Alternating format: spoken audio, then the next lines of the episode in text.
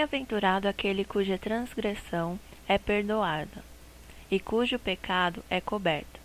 Bem-aventurado o homem a quem o Senhor não imputa maldade e em cujo espírito não há engano. Salmos 32, 1 ao 2. Uma realidade da nossa existência é que nesta vida iremos pecar. Pecamos das mais diversas formas, seja consciente ou inconscientemente. Porém, Deus é santo, separado, puro, e para nos aproximarmos dele é preciso que nos purifiquemos. Porém, vemos que somos bem-aventurados quando o Senhor perdoa as nossas transgressões e quando nosso pecado é coberto. Sim, somos pecadores, não somos seres perfeitos, e por isso mesmo devemos sempre ir diante de Deus com o coração sincero.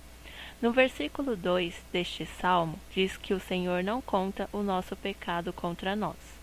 Porém, também é verdade que em nós deve haver sinceridade, franqueza, honestidade para com Deus. Sabemos que somos seres complexos, com histórias, experiências e culturas que nos moldam e nos faz ser e fazer, muitas vezes, coisas que são totalmente desagradáveis a Deus.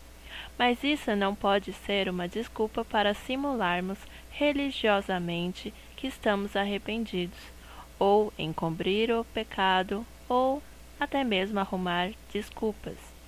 É necessário sermos simples e sinceros, reconhecendo que somos sim pecadores e que merecemos o juízo do Senhor. Ao reconhecer que precisamos nos arrepender verdadeiramente, conseguimos confessar diante de Deus as nossas debilidades, fraquezas e pecados.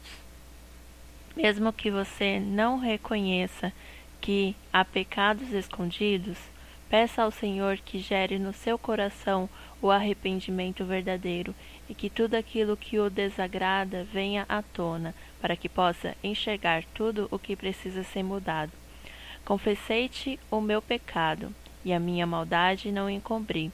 Dizia eu: Confessarei ao Senhor as minhas transgressões, e tu perdoaste a maldade do meu pecado. Salmos 32, 5. E se você foi tocado por essa palavra e deseja abençoar outras vidas, não deixe de compartilhar via WhatsApp. Acesse também nossas redes sociais no Instagram é palavradodia.app Facebook Palavra do Dia app e nosso site www.aplicativopalavradodia.com. Fique com Deus e até mais.